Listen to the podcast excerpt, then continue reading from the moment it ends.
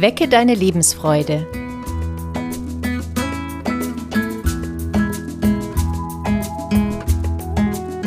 Der psychologische Podcast von und mit Maja Günther und Claudia Morgenstern.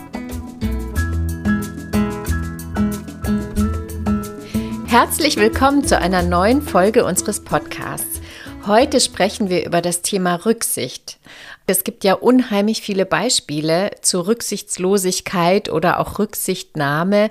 Und mir ist als allererstes eingefallen dieses Beispiel, wenn man im Auto sitzt und man ärgert sich über einen anderen Autofahrer, weil die Straße vielleicht zu schmal ist, dass beide gleichzeitig aneinander vorbeifahren können.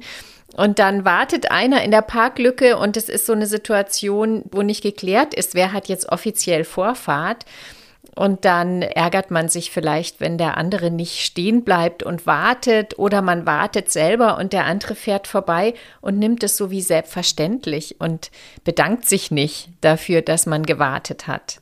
Es gibt ganz viele Situationen, wo wir im Alltag Rücksicht brauchen. Also wenn wir zum Beispiel einen öffentlichen Raum alle gemeinsam benutzen. Ne? Also wir sind nicht alleine. Also da ganz viel Rücksichtnahme. Das fängt schon auch in den öffentlichen Verkehrsmitteln an. Lasse ich jemanden sitzen? Nehme ich Rücksicht auf Kinder? Nehme ich Rücksicht auf ältere Menschen? Nehme ich Rücksicht auf meine Nachbarn, auf meine Kollegen, auf Menschen, die ein Handicap haben? Nehme ich Rücksicht auf die Natur ne, oder denke ich, ich bin, bin so ganz alleine unterwegs? Ja, auch beim Essen. Ich kann ja auch Rücksicht nehmen auf Menschen, die gerade nicht da sind, aber die Produkte liebevoll zubereitet oder vorbereitet haben oder in den Supermarkt gebracht haben.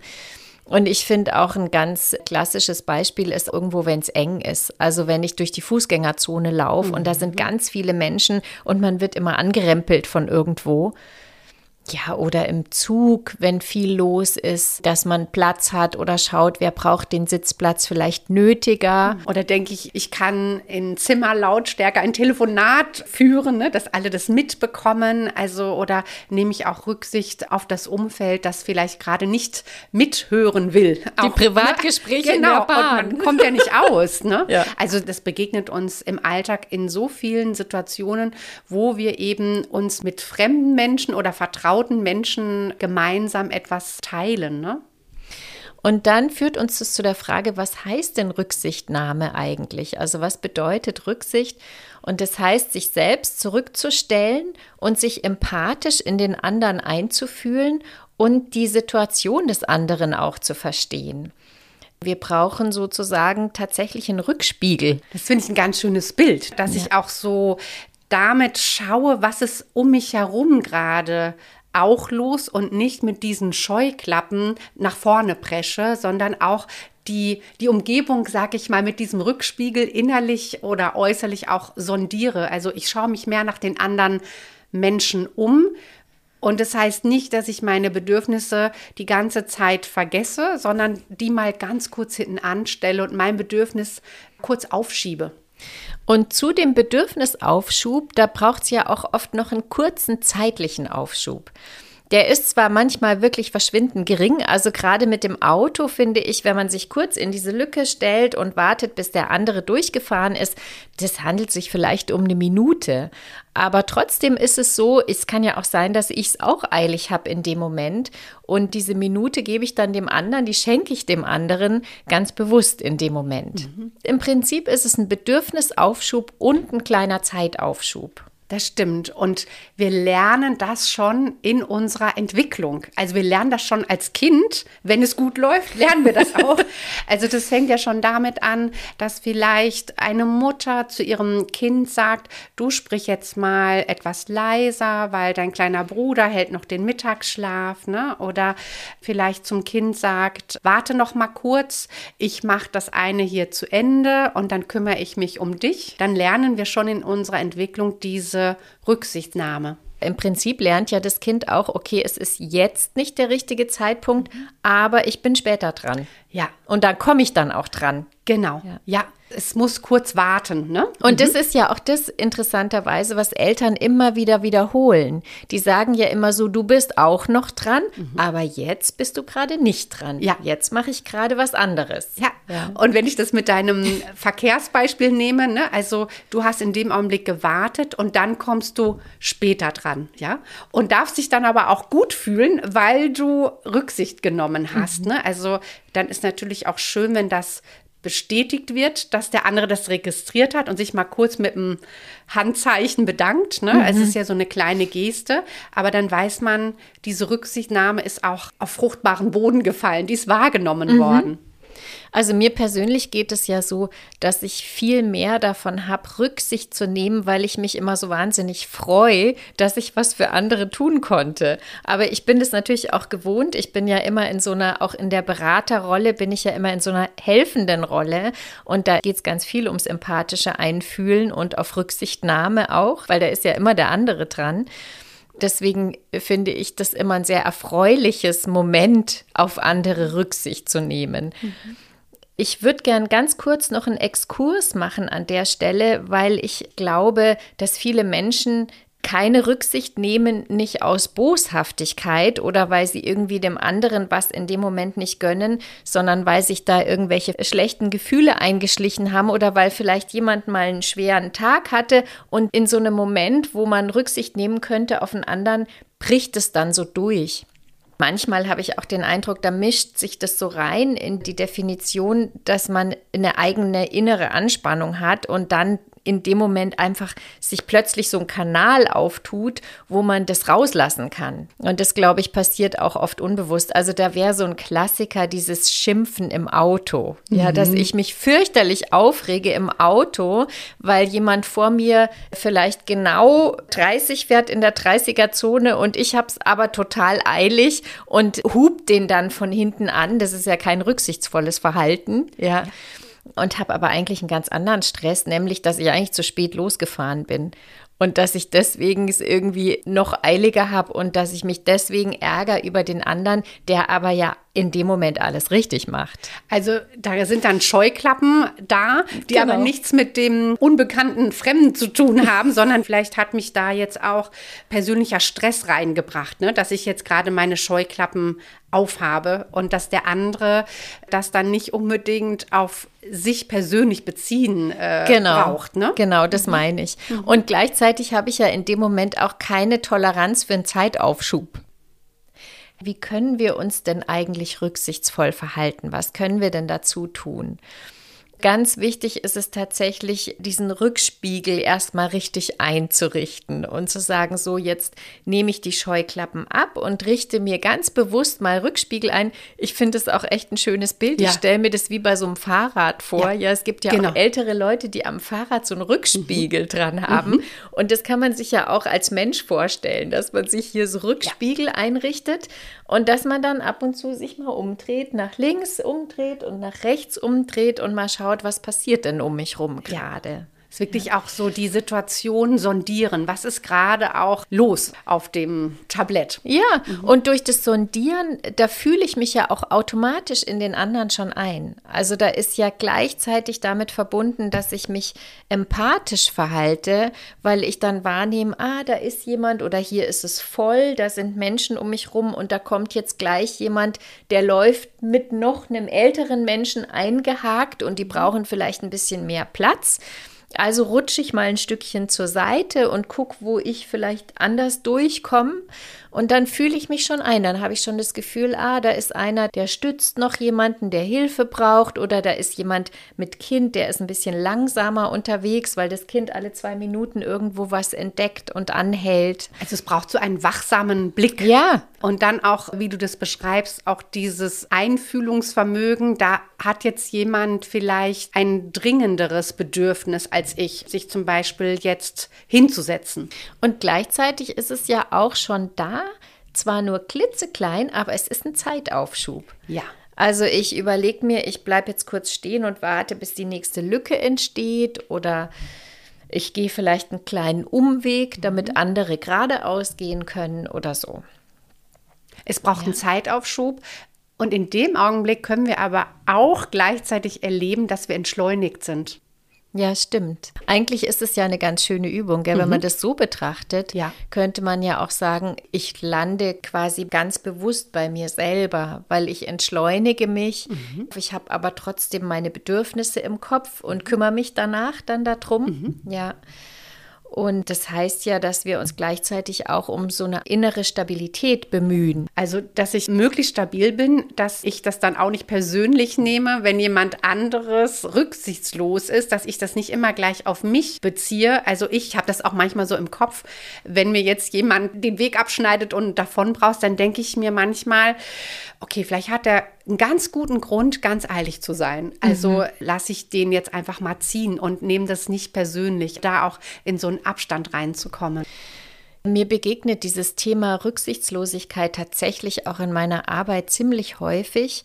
Gerade in diesem Firmenumfeld, jetzt was die Mitarbeiterberatung angeht, da habe ich immer wieder jetzt in den letzten Jahren Menschen in Großraumbüros zum Beispiel. Das mhm. ist so ein Klassiker. Und immer wenn von kleinen Büros zu Großraumbüros umgestellt wird, dann habe ich Menschen da sitzen, die über das Thema Rücksicht sprechen. Und ich habe das Gefühl, wenn man das nicht beachtet, dann baut sich da so ein wahnsinniger Berg auf an schlechten Gefühlen und dann bauen sich auch Aggressionen auf gegenüber anderen Menschen gerade im Büro, weil da geht es ja immer wieder um dieselben Menschen. Mhm. Und da habe ich ganz häufig das Gespräch, Mensch, da ist einer bei mir im Büro, der braucht immer frische Luft und der reißt immer das Fenster auf und es reißt da aber stundenlang auf. Und ich habe ja selber nichts gegen frische Luft, aber mir wird es einfach im Winter zu kalt, wenn das Fenster so lange auf ist. Und es sind ganz oft Menschen, die das mir sagen und ich frage sie dann, haben sie das denn schon mal ihrem Kollegen mitgeteilt? Und dann sagen die, nee, das hat gar keinen Sinn, der ist so. Und das fällt mir auf, dass sich da ganz viel dann so anstaut und dass dann tatsächlich das so weit gehen kann, dass jemand eine Hemmung davor hat, morgens in sein eigenes Büro zu gehen, mhm. weil er das Gefühl hat, ich kann diesen Menschen da neben mir nicht mehr aushalten. Und es wäre so wichtig, dann mal zu sagen, du pass mal auf, ich habe ja nichts gegen Lüften, aber mir ist es einfach schnell kalt und dann quasi das eigene Bedürfnis direkt auszusprechen. Und dann einen Kompromiss zu finden. Ja. Ne? Also wenn wir das Bedürfnis ansprechen, dass es dann auch eine gute Lösung gibt. Also wenn das Thema ist, ja, Bedürfnis frische Luft und der andere ist aber dann eher in diesem kalten Windzug drin, dass man sagt, ja, dann einigen wir uns zum Beispiel auf Stoßlüften oder wir lüften, wenn der eine in der Mittagspause ist. Ne? Also ja. dann ist ja auch allen geholfen in dem Augenblick. Ja, und gleichzeitig lernt man sich ja auch besser kennen. Man weiß dann ja auch um die Bedürfnisse der anderen und dann kann man auch selber auf die anderen besser Rücksicht nehmen. Ja, weil man auch weiß, okay, der braucht seine frische Luft und wenn ich dem jetzt sage, du pass mal auf, ich bin in einem Meeting die nächsten zwei Stunden, du kannst die Fenster ganz weit mhm. aufmachen, ja, dann ist ja auch beiden Seiten geholfen damit. Ja. Ja, und bei diesem Punkt, wie kann ich rücksichtsvoll mit meiner Umgebung umgehen? Ich habe ganz oft Patienten, da geht es ganz stark darum, eine Balance zu finden zwischen der Rücksichtnahme auf die anderen Menschen und auch die eigenen Bedürfnisse im Blick zu behalten. Also das ist oft ja auch so ein Balanceakt. Und ich habe immer wieder Patienten, die dann sehr, sehr stark Rücksicht immer auf andere nehmen und Gefahr laufen, sich selber zu vergessen. Und da kann man auch mit denen so schauen, okay, was sind ihre eigenen Bedürfnisse und was ist dann auch empathisch gesehen in ihrer Rücksichtsnahme auch bei den anderen wichtig. Das kann man ja auch besprechen und dann eine Entscheidung für sich zu treffen und diese dann auch wieder zu kommunizieren. Also das ist, finde ich, auch mal so ganz wichtig, weil ich habe ganz viele Patienten, die sich selber oft vergessen, mhm. mhm. weil sie immer so auf den anderen achten. Ne? Also mhm. wo man einfach gut gucken muss, dass man eine Balance zwischen den eigenen Bedürfnissen und dem Rücksichtsvollen nimmt. Fragst du die dann eigentlich auch, ob sie den anderen ansprechen darauf oder wie bringst du sie dazu, zu den eigenen Bedürfnissen zu kommen? Weil ich habe das nämlich auch häufiger und dann sagen mir aber Menschen auch oft, ah, nee, aber der andere ist auch wichtiger. Ja, also es geht dann auch um dieses Kommunizieren, also ja. sich die eigenen Bedürfnisse bewusst zu machen und die dann auch mit dem anderen zu kommunizieren. Das sind meine Bedürfnisse.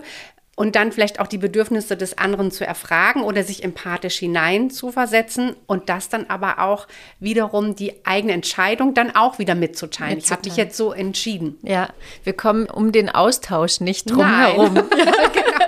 Also gerade wenn es um diese Rücksichtnahme in Beziehungen geht, immer mit Menschen, wo wir verbunden sind. Mhm. Rücksicht auf den Partner, die Partnerin, die Eltern, Geschwister. Und manche stellen sich dann die ganze Zeit immer hinten an und schieben, wie wir es vorhin hatten, ihr Bedürfnis immer in die letzte Reihe. Mhm. Und bei den Menschen ist es dann wichtig, das Bedürfnis wieder nach vorne zu holen und dass es sich nicht widerspricht, dass man sagt, ja, du bist sehr empathisch für die anderen, das ist gut und zugleich auch das eigene Bedürfnis ja. mitnehmen. Ja. Das ist für manche Menschen, glaube ich, die schwerere Arbeit, dieses sich selber dann nach vorne zu stellen. Ja. ja. Die sind einfach immer überrücksichtsvoll. Ja, genau. Ja. ja. Und ich sag mal, die Rücksichtslosen, die kommen ja nicht in die Therapie. Also die merken es ja nicht so unbedingt. Ne? Also ja, die fahren ja mit den Scheuklappen weiter. Ja. Genau. Ohne Rückspiegel. Ja, genau. Ja. Ja, und was mache ich, wenn sich jemand rücksichtslos verhält? Das begegnet uns ja auch ständig. Ne? Ja. Also da mag ich den Rolf Schmiel mit einbeziehen. Es ist ein Psychologe, ein Verhaltenstherapeut und auch ein Autor. Und der gibt einem auch immer wieder ganz gutes Handwerkszeug, was man machen kann. Ich finde das so ganz schön. Er beschreibt dann eine So-So-Technik. Das finde ich auch so ganz griffig. Also nehmen wir mal an, man steht jetzt im Supermarkt an der Kasse und jemand drängelt sich dann so vor. Dann soll man Augenkontakt aufnehmen zu demjenigen, der das gerade macht und einfach sagen, so, so. Das heißt, ich signalisiere dem anderen, ich sehe, dass du dich gerade vordrängelst. Und der andere hat dann aber auch die Chance, nochmal sozial angepasster zu reagieren. Ja, kann sein, dass der andere sagt, oh Entschuldigung, ich war gerade so in Gedanken, ich wollte mich jetzt gar nicht vordrängeln. Oder er reagiert jetzt gar nicht auf diesen sozialen Hinweis, dann muss man ihn auch einfach so lassen. Dann hat das jetzt nichts gebracht, aber man selber hat zumindest dem anderen die Option gegeben, nochmal sozial angepasster zu reagieren. Dann sagt auch Rolf Schmiel, man hat auch die Möglichkeit, später, wenn man möchte, auf dem Parkplatz zu der Person nochmal hinzugehen, gar nicht großartig zu diskutieren, sondern eine kurze Ansage zu machen, zu sagen, ich fand das gerade wirklich unpassend, wie sie sich vorgedrängelt haben und den anderen dann auch mit dieser Auskunft, mit dieser klaren Ansage stehen zu lassen.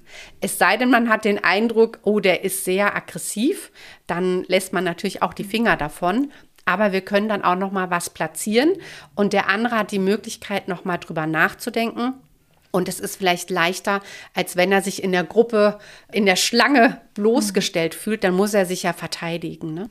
Ja, ich finde es ganz schön, weil wenn ich mir so vorstelle, in der Schlange, da springen ja dann auch andere sofort mit ja, auf den Zug. Genau. Ja, wenn da einer was sagt und dann mischen sich die anderen ein, dann ist es natürlich viel schwerer, zurückzurudern und ja. zu sagen, Mensch, das tut mir jetzt leid, ich wollte mich eigentlich nicht vordrängeln. Ja, weil der Druck dann schon so groß ist von absolut. allen Seiten. Genau. Ja, da wird es so sozial mitkontrolliert. Ne? Man ist dann auf der Bühne in dem Augenblick. Und ich finde dieses so, so, ich finde das irgendwie kurz und griffig. Und es ist ja schon auch ein Ansprechen der Bedürfnisse, jetzt mit dem So-So noch nicht ganz direkt, aber man hat schon gesagt, also ich habe hier eine andere Meinung, mhm. ja, und ich habe hier auch ein anderes Bedürfnis und das Verhalten hat mir so nicht gepasst. Ja. Also die So-So-Technik finde ich eigentlich sehr schön auch als Übung. Ihr könntet euch ja auch mal überlegen, wenn ihr jetzt mit Rücksicht ein bisschen ausprobieren wollt oder wenn ihr euch öfter mal ärgert über rücksichtsloses Verhalten von anderen, mal dieses so so auszusprechen. Ja. So so, es so, kann auch so. ein bisschen strenger sein. Ja. So so. Genau, ja. Also diese so so Technik ausprobieren und genauso auch, wie kann ich achtsam mit der Rücksichtnahme durch den Alltag gehen, dass wir uns auch vorstellen, ja, wir benutzen jetzt einfach ganz aktiv diesen Rückspiegel mhm. und achten ein bisschen mehr, was ist sonst noch um mich herum los. Also immer mal wieder die eigenen Scheuklappen ablegen und kräftig in den Rückspiegel schauen. Und sich dabei bewusst machen, dass es sich immer um einen kurzen Bedürfnisaufschub und einen kurzen Zeitaufschub ja. handelt. Kommen ja. alle dran, ne? Ja. ja. ja. Und am Ende sehen wir uns doch alle vor der gleichen Ampel. und die ist rot und alle müssen warten. Genau. Herrlich. Dann nehmen wir Rücksicht auf die Regeln. Ja. ja.